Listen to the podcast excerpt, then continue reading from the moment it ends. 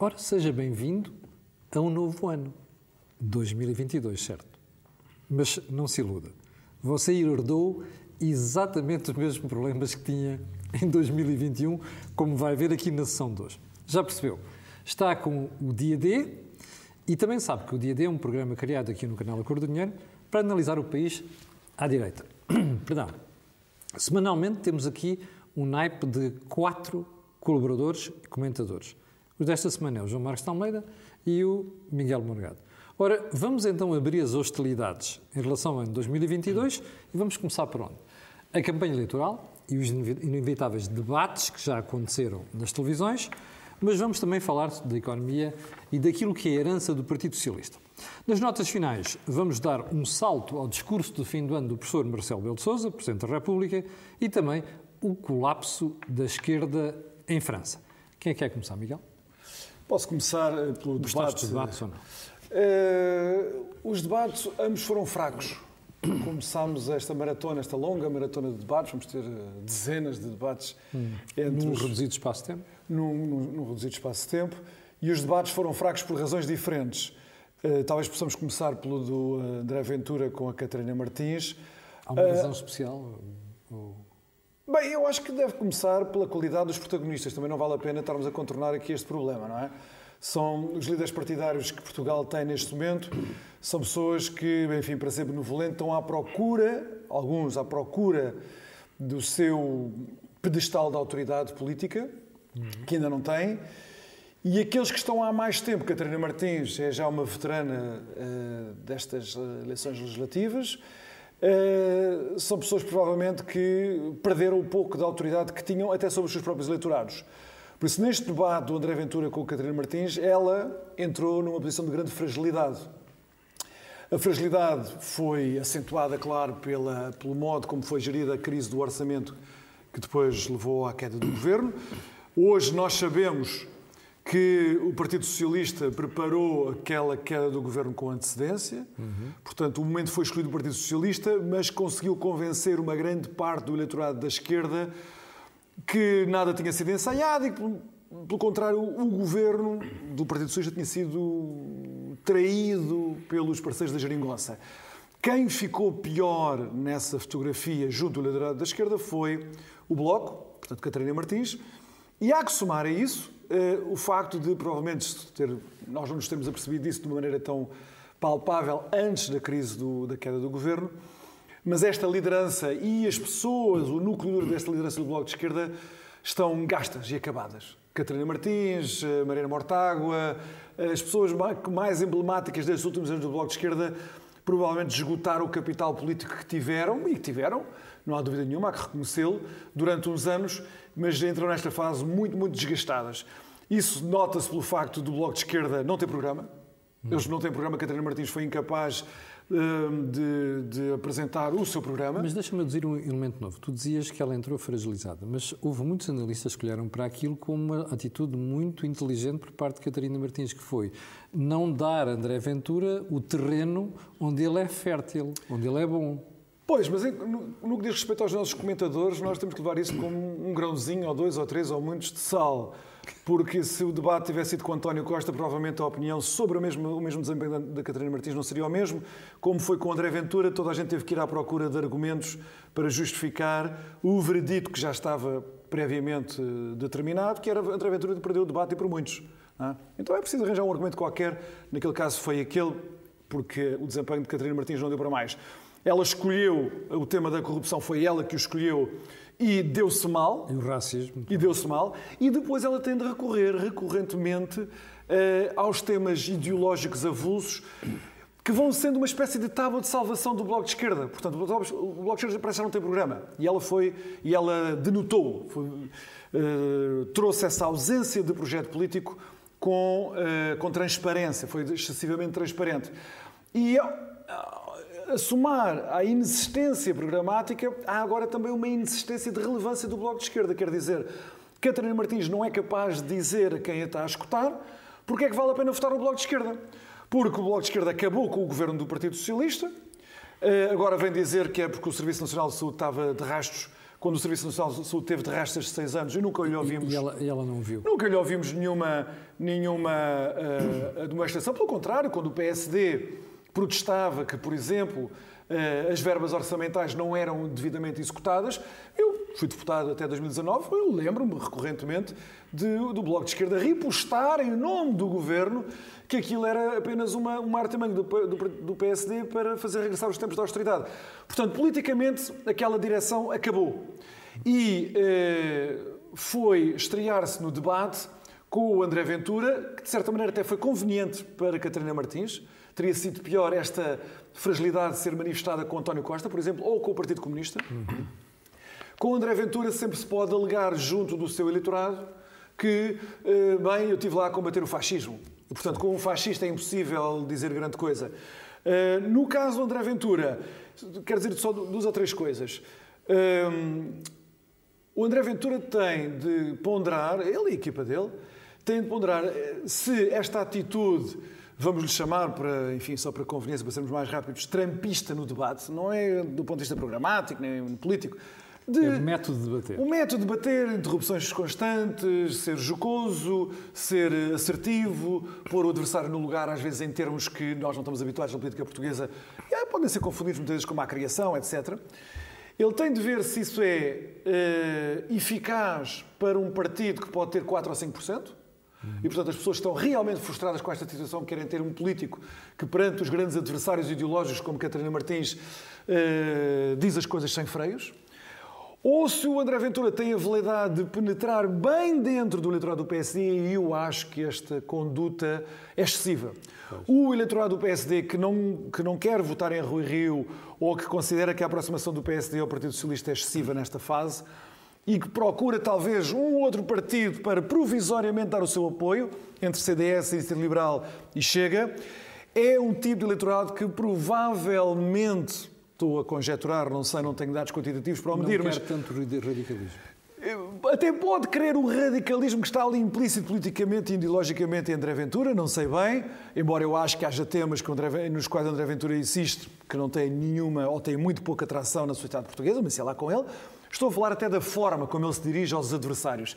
E, portanto, ele também tem que ponderar isso não nos debates com a extrema-esquerda, onde ele também vai ter o mesmo pretexto que a Catarina Martins tinha, que era eu estou aqui a debater com a extrema-esquerda e, portanto, eu vou lá às fuças dos tipos e é isso que a malta quer.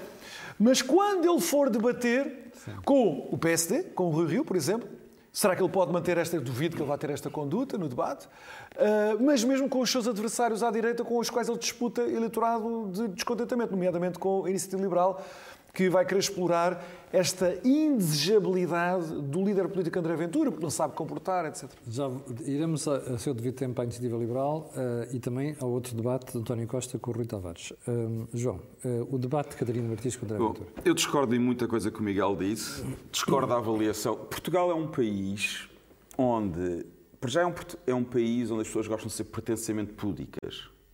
E depois pensam uma coisa em privado e dizem outra em público. Isso é verdade. André Ventura, na minha opinião, é dos políticos mais talentosos que há em Portugal. É verdade. É dos políticos mais corajosos que há em Portugal. Independentemente dos problemas que ele tem. E, e há muitos problemas, eu já vou falar deles. Aliás, eu dizia o mesmo de Sócrates e nunca defendi Sócrates na vida. Uma pessoa tem que saber distinguir a sua visão política. E ontem, por exemplo, as análises que foram do debate pareciam, as pessoas estavam a fazer as análises, pareciam que estavam a fazer política. Não estavam a analisar como jornalistas, de um modo imparcial, aquele debate. Quer dizer, é só uma, só uma maneira. Isto faz-me lembrar a dificuldade que muita gente tem em reconhecer. Toda a gente já sabe que vê o dia a dia que eu sou adepto de Foco do Porto as pessoas têm uma grande dificuldade em reconhecer que o Porto, quando o Porto joga melhor, que o Porto jogou muito melhor que o Benfica ou que o Sporting. Tem uma grande dificuldade, tem que, arranjar, tem que arranjar imensas desculpas. Ontem André Ventura esmagou a Catarina Martins. É que não há outra palavra para dizer esmagou. Meteu dó ver a cara de Catarina Martins ou olhar para André Ventura. Quer dizer, se nas presidenciais a Marisa Matias teve uma reação de se irritar, de se zangar e isso correu muito e mal. Utilizou termos, ontem, termos quase. Exato, ontem Catarina Martins quis ter a reação oposta e correu pessimamente também. O, o, ar dela, quando André Ventura dizia certas coisas, quando André Ventura lhe, dizeu, lhe disse leva tão a sério a corrupção, então porquê é que votou contra as minhas propostas no Parlamento? Diga lá. Então, e o IMI? Sabe que o Bloco de Esquerda é o quarto maior proprietário em termos de partidos de imóveis em Portugal e não paga o IMI? Nós quisermos mudar essa lei. Porquê é que os portugueses normais vão pagar IMI e os partidos políticos não vão pagar IMI? Não, e ela não sabe responder isto. Pode haver uma boa resposta para isso, mas ela não respondeu. Fugiu das questões e depois vinha sempre com a história extrema-direita, extrema-direita, extrema-direita. Em Portugal já ninguém leva isso a Repetiu sério. Isso quase Quer dizer, uma pessoa vezes. do Bloco de Esquerda chamar a aventura extrema-direita, ninguém leva isso a sério. E depois, quer dizer, conseguiu uma coisa notável, que é citar três vezes o Papa. A propósito disso, nós temos daqui a pouco umas imagens que percorrem as redes sociais, mas fica Não, mas é uma coisa inexplicável citar três vezes o Papa, uma radical do Bloco de Esquerda. Eu acho que ela quis. Mas ela já disse ela termos que era quis, social-democrata. Ela quis seguir. Acho que já deixou de ser. Ela tentou seguir o exemplo de Marcelo Rebelo de Sousa no debate presidencial com Ventura e pôr-se acima, pairar um pouco acima e, não, e tentar não responder a Ventura. Só que não consegue, porque Marcelo tem muita experiência e ela não tem experiência. Marcelo tem experiência para debater com Ventura. Ventura é muito bom em debates e ela não consegue, não tem experiência para isso. E só faltou, eu, houve uma altura que achava que Catarina Martins ia dizer que era da direita social, como disse Marcelo Rebelo de Sousa, não chegou lá, não é? Citou só o Papa, falou do Papa três vezes, fez lembrar aquela história não sei se conhecem do Woody Allen, que um dia estava num jantar em Hollywood e ouviram uma daquelas atrizes já de idade e de grandes causas fazer um discurso em que defendia todas as causas que se possa imaginar: ambiente, animais, igualdade, tudo isso. E no fim toda a gente bateu imensas palmas. E Woody Allen não bateu palmas. Uma pessoa que estava sentada ao lado do Woody Allen olhou para ele e perguntou-lhe: Mas porquê é que não bate palmas? Não gosta dela? E ele respondeu: Eu conheci antes dela ser virgem. foi, foi isto que eu pensei na história do Woody Allen quando ouvi a Catarina Martins ontem no debate. De repente parecia uma santa a, a falar do Papa. Mas o que, é, o que é, o que foi o reconhecimento de uma grande derrota? Ela não conseguiu debater com, com Ventura. Dito isto, eu acho que Ventura. Há uma grande dificuldade na política em Portugal em aceitar eh, newcomers. Pessoas que cheguem novo, abrir-se. Quer dizer, Ventura não é mais radical do que muita gente do PSD, do CDS, do PS. E até que o próprio Bloco Bloco de Segura, com certeza, quer dizer, chamar 90, a, a Ventura um radical. Quando este país, Portugal é um país que interiorizou o radicalismo. Temos uma Constituição que diz a caminho do socialismo. Quer dizer, o PCP e o Bloco tiveram quatro anos, o PCP seis, a apoiar um governo do Partido Socialista. O, o- o Francisco Louçã, marxista-leninista, está no Conselho de Consultivo do Banco de Portugal. Isto é um país que interiorizou todo o tipo de radicalismo de esquerda. Quer dizer, parece um tipo que tem, é um bocadinho mais corajoso, ah, é populista, é verdade, é demagogo, mas quem não é? E muitos dos líderes políticos. Não é? E as pessoas, de repente, ficam todas chocadas com a extrema-direita. E que há uma extrema-direita em Portugal. Mas isto não assusta a maioria do eleitorado do André Ventura. E há uma coisa que a Catarina Martins não percebeu, não sei se os outros, os outros que vão debater com Ventura percebem, espero que o Rio perceba. Cada vez que chamam a Ventura extrema-direita, ele ganha votos. No eleitorado que ele quer conquistar. As pessoas não têm nenhuma ilusão sobre isso. Ele ganha votos. Portanto, aquela coisa. A Catarina Martins não passou de generalidades, de chamar a André Ventura extrema-direita e de evocar o Papa. Bom, foi isso o debate de, Catarina Martins. Agora, André Ventura. Eu acho que André Ventura, na parte da corrupção, esteve bem. Ah, acho que na parte dos subsídios do Estado ah, é, é a parte mais fraca dele. E é a parte mais fraca, sobretudo, é absolutamente. É um disparate enorme dizer esta frase que ele farta de dizer que temos metade do país a trabalhar para outra metade. Por amor de Deus, isso é absolutamente ridículo. Ele não devia dizer aquilo que os assessores dele deviam dizer para ele se calar, que isso, ele não pode dizer isso. Isso é ofensivo. É- ele isso é ofensivo. Já não é a primeira gente. vez que faz Claro, é um erro enorme. Isso é um erro enorme e mostra que realmente ele, eu disse que ele é um político com muito talento, com muita coragem, mas claro que lhe falta experiência, falta-lhe alguma sensatez. E, sobretudo, nestas coisas, ele não pode brincar com coisas sérias. Quer dizer, nós não temos metade do país a trabalhar para outra metade. E- mas depois, só, só um ponto final. Que eu acho que ele tocou em dois pontos que são muito interessantes e tenho pena que ele não tenha desenvolvido. Que é o ponto das pensões baixas, das forças de segurança, de bombeiros, de enfermeiros, que acho que é um ponto muito interessante. E é um ponto que os partidos ah, de esquerda não defendem, porque associam isto a forças de segurança, e que acho que o Chega pode desempenhar um papel importante e deve defender isso e deve falar nisso. Ele falou de passagem, mas devia desenvolver esses pontos.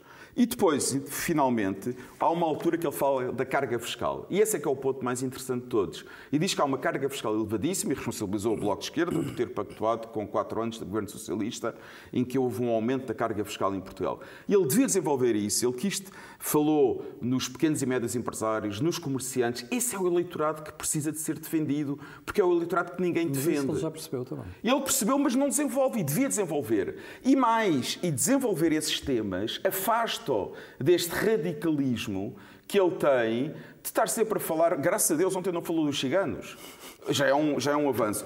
E, mas também estar a falar das, pobres, das pessoas que recebem subsídios de 100 euros, 150 euros, e que são mesmo, a maior parte delas, quer dizer, não são como ele diz, quer dizer, pode haver dois ou três, um caso muito reduzido é de, de, de, pessoas que têm bons carros e telemóveis e recebem esses subsídios. Mas a regra são pessoas que sofrem, têm uma vida duríssima e precisam de ser ajudadas. Precisam de ser ajudadas. E ele devia ter mais respeito por essas pessoas. Esse pronto, para mim, incomoda-me. Incomoda-me. Agora, dito isto, ele ontem esmagou Catarina Martins. Catarina Martins foi superficial, mostrou ignorância, uh, não passou de generalidades. E ele, apesar de tudo, é, muito, é melhor a debater do que ela. E o outro debate, antes de irmos ao, ao Miguel, de uh, outro Costa debate. e Rui Tavares. O outro debate é não... que eu fiquei com a sensação que estava a fotografia de Rui Rio por trás de Rui Tavares, porque António Costa... Exatamente, é que o outro debate não foi bem um debate. Não foi um debate, foi foi, por um lado, uma entrevista de emprego para Rui Tavares. Não é? Que, que quer. quer... Não, não, porque é tem, óbvio que o objetivo. Ele já tem um cargo de vereador não, de Câmara de Lisboa. Não, não mas vai, vai, desaparece. Uh, o objetivo de Rui Tavares é ser eleito deputado e que o LIVRE faça parte de uma maioria de esquerda e ele fazer, portanto, parte dessa maioria de esquerda e, eventualmente, até poder ir para o governo. Não há mal nenhum, mas podemos é chamar as coisas como elas são. Não há mal nenhum. Eu acho, eu acho legítimo uma pessoa tenha ambições políticas e que queira chegar ao governo. Não, não há mal nenhum nisso. E ele sempre, aliás, é coerente, sempre defendeu a maioria de esquerda. Mas aquilo ontem foi Rui Tavares com uma simpatia enorme com António Costa e quase que suplicou em direto: faça lá uma maioria de esquerda, assine lá um acordo connosco para ver se ficamos todos juntos no próximo governo de Portugal.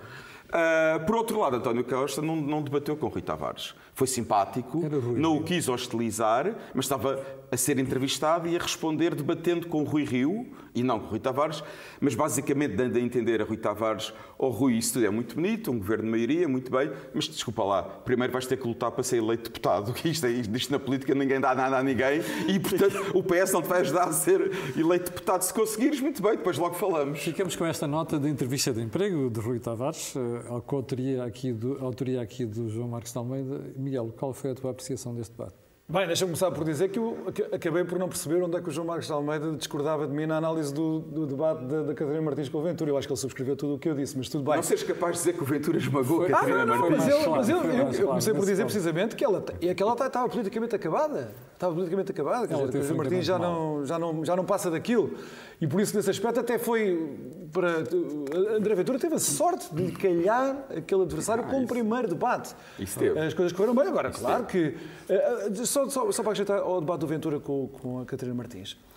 O ponto é que eu acho que nem na corrupção o André Ventura teve bem. Quer dizer, em todos os pontos programáticos, o André Ventura ainda precisa trabalhar muito para ser credível. Isto dá para ter 5% das eleições, não dá para ter 10%. Esse é o meu ponto. Ele tem que fazer essa escolha. Ou quer crescer para ter 10%, ou quer ser um partido de protestos com 3, 4 ou 5%. Concordo com isso. Onde é que ele esmagou a Catarina Martins? Deixou-a calada, boquiaberta, quando a Catarina Martins fazia aqueles ataques pífios e ele respondia com contra-ataques que eram uh, demolidores para o Bloco de Esquerda. Portanto, ele não apresentava a sua própria posição.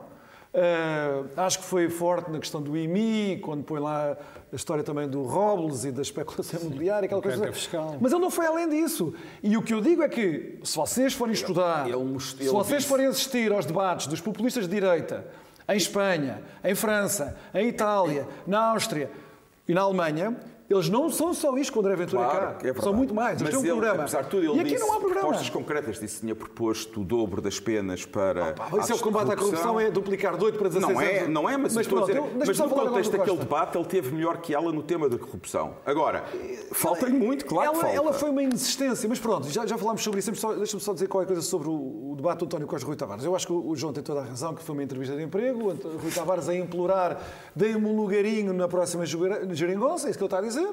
Eh, o, o livro, não se percebe bem porquê, mas é indispensável para a próxima geringonça. Mas ninguém percebe porquê. Diz que é muito bom em Espanha a Espanha, a Espanha é a nova referência política de Rui Tavares. Citou o caso espanhol, vezes em conta.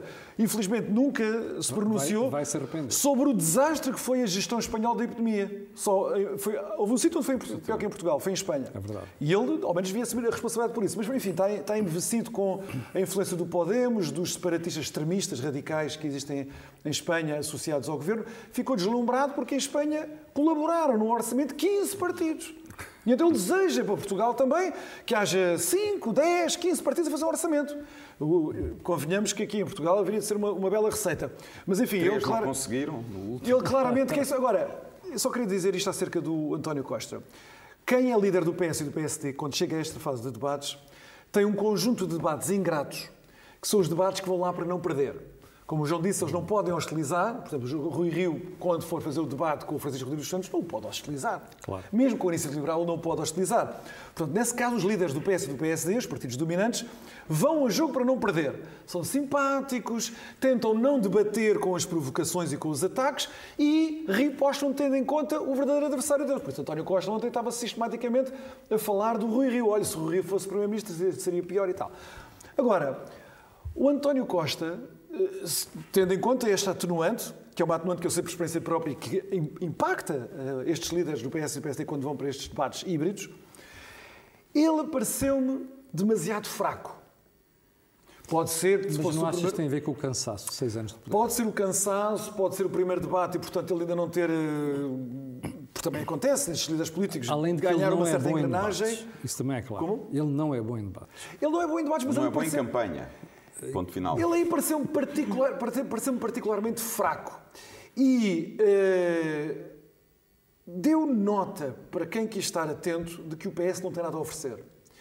Ele falou de um conjunto de defeitos do governo, uh, nestes últimos seis anos, uh, e, sobretudo, o que disse foi não podemos deixar a direita ganhar, por isso, eleitorado do LIVRE, votem em mim, eleitorado do Bloco, votem em mim, eleitorado do PC, votem em mim, porque eu sou o único que pode impedir, impedir a direita de regressar. E porquê é que é mau a direita regressar? Ele já não tem mais nada a dizer, senão isto porque é o regresso à política de austeridade. Hum. Ou seja, eu acho que a fraqueza política do Partido Socialista de António Costa é de tal ordem que ele tem de regressar a 2015.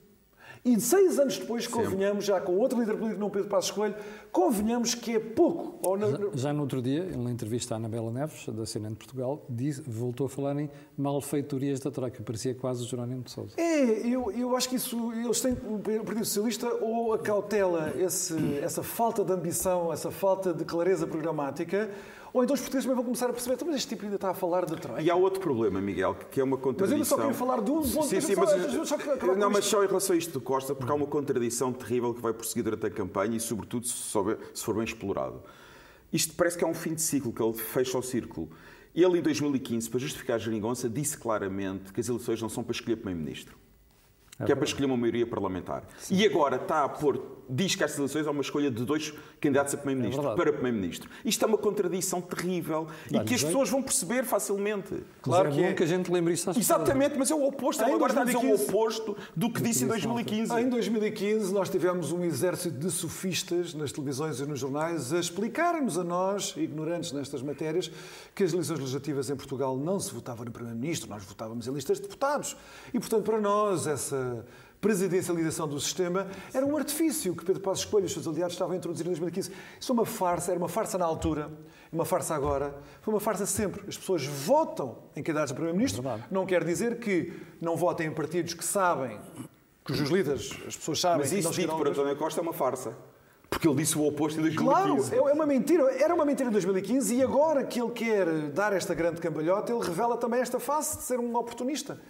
Mas eu queria só, finalmente, acrescentar este ponto. António Costa mencionou, e vai mencionar toda a campanha, como um dos grandes feitos deste governo, a convergência a com a Europa.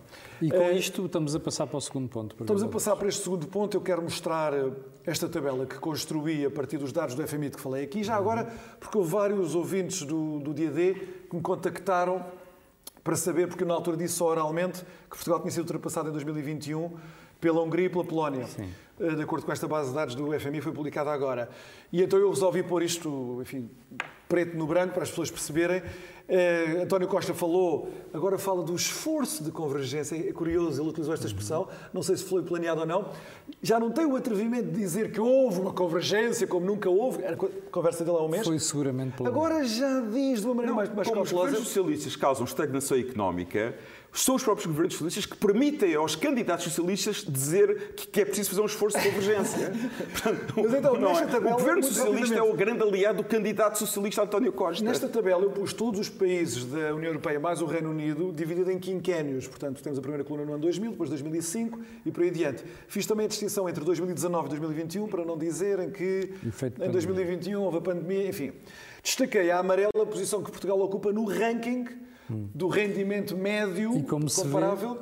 E Portugal, falar, desde 2000. Estamos desde a falar 2000, de paridades de poder de compra. Paridades de poder de compra. Portanto, o, Portanto são dados comparáveis. Atenção. Comparáveis entre os países. Uh, e Portugal, que começa, se repararem, no ano 2000, uh, eh, no 15 lugar, portanto, ele está um bocadinho Sim. abaixo eh, da tabela, uh, mas do meio da tabela da prosperidade na União Europeia e depois nunca mais deixa de cair. É Só é interrompida essa queda, curiosamente, no quinquênio entre 2010 e 2015. E eu chamo a atenção para isto. Foi muito importante não ter deixado Portugal seguir o caminho da Grécia, como era a vontade de António Costa quando era líder da oposição em 2015, para impedir que Portugal continuasse a cair desta maneira, como, por exemplo, a Grécia veio a cair ainda mais. Mas vejam que depois de 2015, Portugal nunca mais deixa de cair. E em 2021, nós somos ultrapassados pela Polónia e pela Hungria. Veja-se que eu incluí as previsões do FMI, para 2026, portanto acrescentando mais 5 anos a 2021, e nós vamos ser ultrapassados pela Eslováquia, porque vamos descer mais um lugar, e vamos ficar quase empatados com a Letónia e com a Roménia. Em termos de, PIB, de poder de compra por PIB per capita, já estamos atrás da Eslováquia e da Letónia. É verdade. Pronto. E Só então... temos a Roménia, a Bulgária, a Croácia atrás de nós. Já agora aproveito para te dizer que o Dr. Vitor Constâncio, entrevistado neste fim de semana de televisão, a propósito dos 20 anos do euro, ele e, e Teixeira dos Santos, Dr. Vitor Constâncio fez um esforço muito grande para dizer que o poder de compra em Portugal tinha duplicado medida em paridades de poder de compra. Mas quando a jornalista lhe perguntou, então, mas a estagnação económica, outros países não ultrapassaram, e ele diz, apesar de tudo, o poder de compra do Portugal. É a única coisa que ele tem para mostrar. Portugal é uma ilha. É Esquece de falar da comparação relativa com outros países. Quer dizer, não há maneira de redimir estes péssimos resultados que Portugal teve. Quer dizer, podemos comparar com a Grécia e dizer que com a Grécia ainda foi pior. Bem, foi graças a um governo em particular que impediu que Portugal se tornasse definitivamente a Grécia entre 2011 e 2015. Mas sobre Vítor Constância eu quero recordar o seguinte.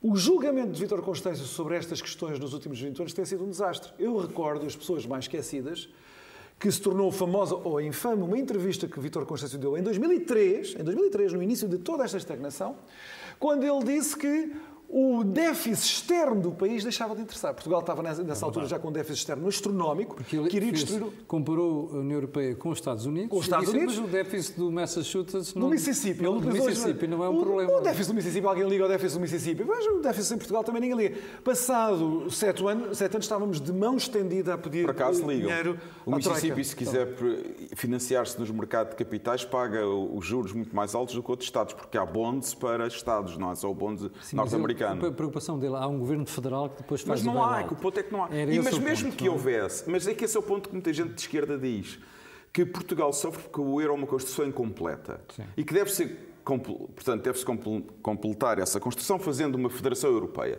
Mas quer dizer, é verdade. A diferença é que Portugal não irá à falência, sabe? É uma Federação Europeia. Mas não deixa de ser na mesma uma região pobre dessa Federação claro, Europeia. Esse é que é o ponto. Esse é, que é o ponto. Isso é preciso a pobreza e a riqueza. Não é podemos cair na isso falência é ou não. política, convenhamos. Isso é autonomia Agora, eu, eu queria acrescentar ao que o Miguel disse uma coisa o Miguel fez muito bem falar destes dados todos. Já agora, somos agora o 22 classificado, sabendo que o 28 lugar já saiu, porque o Reino Unido, entretanto, saiu. Em 27 somos o 22 Agora. Em 2021. Em 2021. Eu, eu só queria falar de uma 2000. coisa. Desde 1999, a economia portuguesa foi a terceira que menos cresceu em toda a União Europeia. A seguir à Grécia e à Itália desde 1999. Desde 1999 até hoje, 23 anos. Desses 23 anos, o PS teve 16 anos. 17. 17 anos, 17 anos no, no poder. governo. 17 anos, 16 se tirarmos os períodos entre eleições, 16, 17 anos no governo. Portanto, há dois factos que marcam a história dos últimos 23, 25 anos de Portugal: hegemonia política socialista e estagnação económica. Bom, pode ser que as pessoas pensem nisto no dia estes, estes são os dois grandes factos da história portuguesa dos últimos 25 anos. Hegemonia política do PS e dos socialistas, estagnação económica durante este período todo. Alguém que quer nos fazer acreditar que não há relação entre os dois? Claro é muito não, simples. Não, relação de causalidade. Exatamente. Exatamente. É só isto, quer dizer, o que eu quero é que nesta campanha haja alguém que saiba explicar isto aos portugueses. Deixa-me só sugerir ao Miguel que mande estes dados para o Rio Rio. Que ele os usasse, mas fazia mal. Para e não tem de dizer que vem de mim. Não tem de dizer que vem de mim. Ele ponha... Está disponível. Está, disponível. A tabela não está disponível, tive que a construir, mas os dados que, que informam a tabela estão disponíveis e, portanto, Sim. maior trabalho fazem isso. Você está com o dia D, eh, o primeiro deste ano, com os problemas antigos, recordo isso. E agora vamos para as notas finais. Notas finais vamos ter, Miguel, é, só queria dar uma nota sobre o a discurso. A histórica é... Não, mas eu queria falar primeiro do discurso do, do, ah, do, do da mensagem do, ano novo do, do, Presidente da República. São duas notas muito rápidas. É, eu não tinha nada para dizer. Marcelo Rebelo de Sousa quis atribuir a responsabilidade à pandemia por todos os fracassos e incompetências deste último ano, eh, deste último ano e meio. Ele foi muito claro quanto a isso havia uma série de coisas que estavam na calha, uma série de coisas que estavam a correr bem uhum. e a pandemia estragou tudo. E depois, quando parecia que estávamos a recomeçar e estávamos a, tudo a correr outra vez muito bem, veio mais esta segunda ou quinta vaga da pandemia que estragou tudo outra vez. Portanto, a pandemia é uma espécie de grande esponja para o Presidente da República uh, que lava, que limpa tudo o que aconteceu que não se deve à epidemia. Fez questão de falar das pessoas que sofreram com a epidemia. Mas ele tinha a obrigação, com toda a franqueza, de ter falado das pessoas que sofreram por causa da incompetência como a epidemia foi gerida. Desde logo das pessoas que têm problemas de saúde, algumas morreram, outras ficaram com tratamentos críticos adiados, porque o governo não soube lidar com a prestação de cuidados de saúde em época de pandemia. Acho que era a obrigação do Presidente da República, se bem que não quisesse criticar o governo em período de campanha eleitoral, dar uma palavra de conforto àqueles que foram ignorados, esquecidos, porque não tinham Covid mas tinham cancros ou tinham outra coisa qualquer. Eu acho que isso era da mais elementar responsabilidade do chefe de Estado, precisamente por estar acima dos partidos. Esse era o primeiro ponto. Segundo ponto, ele disse que estava agora mais presente do que nunca, mas utilizou duas vezes esta imagem, que quer estar presente para caminhar com o povo português, a longa caminhada por Portugal. Foi o que ele disse. Ele está para acompanhar os portugueses. Eu acho que o Presidente da República. longa marcha. Não, mas era. Catarina Martins cita ao Papa. Ou as marchas católicas em que vamos, ao, ou vamos a um santuário todos juntos rezar. O Presidente da República tem que perceber uma coisa. Se ele teme, como eu julgo que ele teme, como qualquer pessoa teme, sensata teme, que possa vir um período de crise política a somar às outras crises que Portugal já tem, ele tem de perceber que ele, como eleito por sufrágio direto e universal, não está lá para acompanhar-nos numa caminhada. Ele está lá para liderar o país. É verdade. Ele está lá para liderar o país. Se ele quer oferecer confiança aos é portugueses, ele tem de dizer: Eu estou cá para liderar o país e se as eleições legislativas falharem no seu propósito de gerar uma maioria estável para já, se houver uh, conflitos políticos insanáveis ao nível dos partidos, eu estarei cá para liderar o país. E ele quis encolher-se no seu papel. Uh, pode ter sido porque quer regressar ao presidente dos afetos e, portanto, tem plano de igualdade com os seus eleitores e, portanto, não querer colocar-se num patamar de superioridade que o líder sempre tem para com os liderados. Mas, neste momento em que ele apresentou de virar a página, que era preciso virar a página, utilizando também essa imagem estafada que foi utilizada na altura para a questão da, da austeridade, agora ele passar a página para a questão da epidemia, presume-se, ele tem de dizer não temam portugueses, confiem portugueses nesta instituição da Presidência da República. Não é porque eu vou numa peregrinação convosco, sabe-se lá para onde. É porque eu estou cá.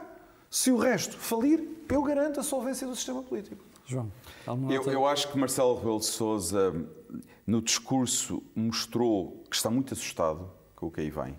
Está Ele quis dar um ar de passar uma mensagem de tranquilidade. O mesmo presidente que jurou aqui há umas semanas que os juros não iam subir em 2022 já percebeu Não conseguiu.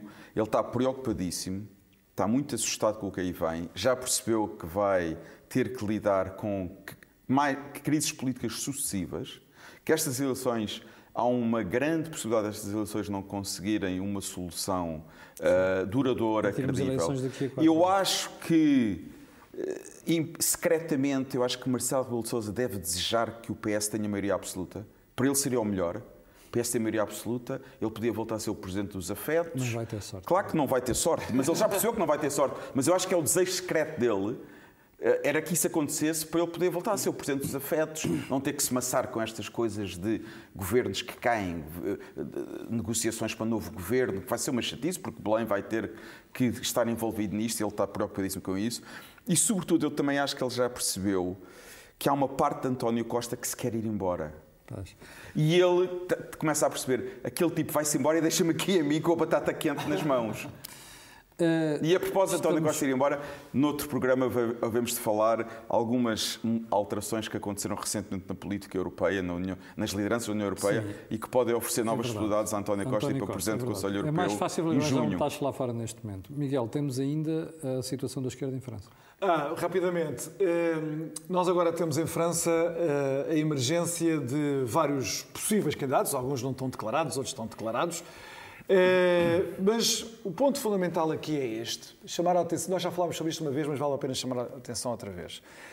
A França eh, teve, eh, até dois, nas eleições de, de 2012, enfim, com a campanha de 2011, e depois, 2017. em 2016, na campanha para 2017, Sim.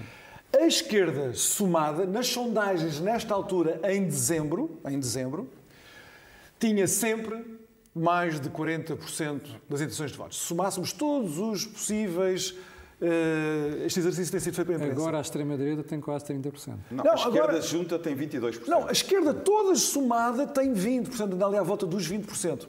Nós estamos a assistir ao colapso político da esquerda. Uhum. É verdade que se pode dizer que, em parte, isso também se deve ao facto da esquerda não ter gente neste momento, quer dizer, não ter líderes. Não ter figuras. Ao Malanchon, que não chega a ser um candidato dominante, é sempre quem está à frente nos vários candidatos da esquerda, mas é, está longe de ser um candidato dominante. Ninguém tem autoridade. Não chega a 10%?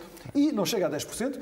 E, sobretudo, não há nenhum com dois dígitos. E, sobretudo, a esquerda enfrentou um problema que a esquerda, em toda a parte, está a enfrentar quando existe uma cultura política genuinamente plural e não hegemónica à esquerda, como é o caso em Portugal. E em França, a cultura política não é hegemónica uhum. à esquerda. É que a esquerda enfrenta uma crise intelectual da maior gravidade. E vemos como as tábuas de salvação ideológicas da, da, da, esquerda militante na Europa Ocidental e na América são estas aberrações ideológicas do wokeismo, que, quando confrontadas com o senso comum do eleitorado que tem que fazer escolhas para as suas vidas, é reprovada. A esquerda não consegue eh, encontrar uma resposta política e programática para lidar com o centro-direita estabelecido e com a ascensão dos populismos de direita que estão a devorar o seu eleitorado radicalizado por uma cultura de esquerda de contestação. A esquerda, numa palavra, aparece agora, neste, nesta segunda década, ou terceira década do século XXI, no mundo ocidental, como essencialmente conformista e, quando não quer ser conformista, conformista agarra-se a aberrações que o povo comum rejeita, e com razão, com sensatez. Bom, além da esquerda, isto, além, da, além da esquerda, da, da, esquerda, eu acho, eu gostaria de falar especificamente do Partido Socialista Francês, que já foi um dos maiores partidos em França e europeus.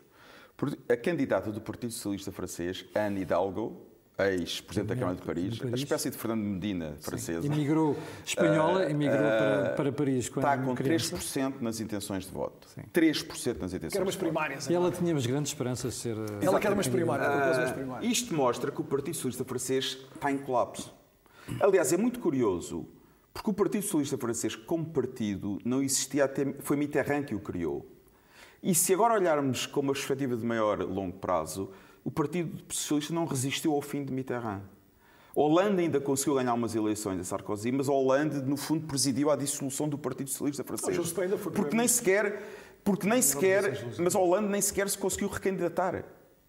Portanto, não conseguiu sequer recandidatar-se e deixou que uma pessoa do seu governo se tornasse presidente com votos do centro e do centro-direita. Portanto, hoje em dia, mais do que é não só a crise da esquerda, mas as eleições presidenciais francesas vão ser decididas à direita.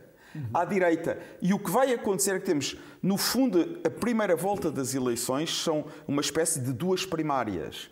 Uma primária entre os dois candidatos da direita mais radical, mais populista, Henrique Zemmour com Marine Le Pen, e uma primária de centro-direita mais moderada entre Valérie Pécresse e Macron. E Macron pode-se arriscar a nem sequer conseguir ir à segunda é verdade, volta. É verdade.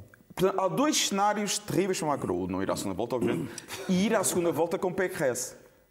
Porque há indicações que Pécresse pode ganhar Muito a Macron na segunda volta. pode Portanto, perder porque- basicamente, Macron, para ganhar as eleições em França, depende sobretudo dos votos do centro-direita. Por enquanto, deixa-me só dizer isto, por enquanto Macron é o favorito, mesmo no cenário com Sim, mas a senhora. Pécresse, E ainda- Mas falta muito tempo, falta muito tempo. Parece que há uma grande porcentagem de indecisos e de pessoas que já disseram Ela tem uma um coisa outra. drive. eh, Agora, só para se ver onde é que a fragmentação política chegou em França, que é o que está a acontecer em Itália, é o que está a acontecer em Espanha. Neste momento, 16, 17%, calcula-se, estima-se, é suficiente para passar uma segunda volta. Exatamente. Isto é para nós termos a Só um ideia. de- pormenor. Acham que isto pode acontecer em Portugal? Este, este predomínio da direita, tal como sucede em França?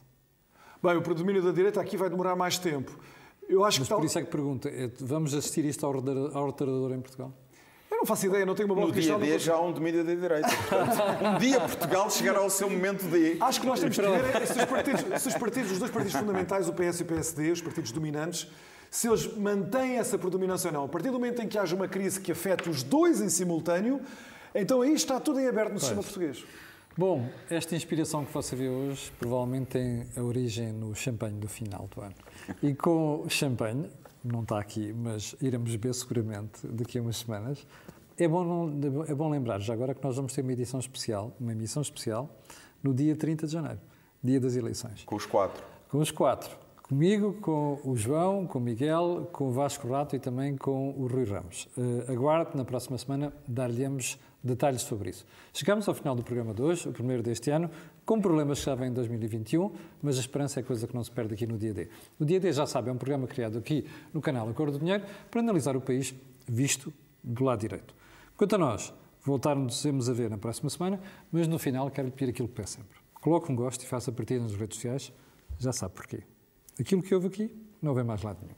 Obrigado, meus senhores. Até à próxima segunda-feira.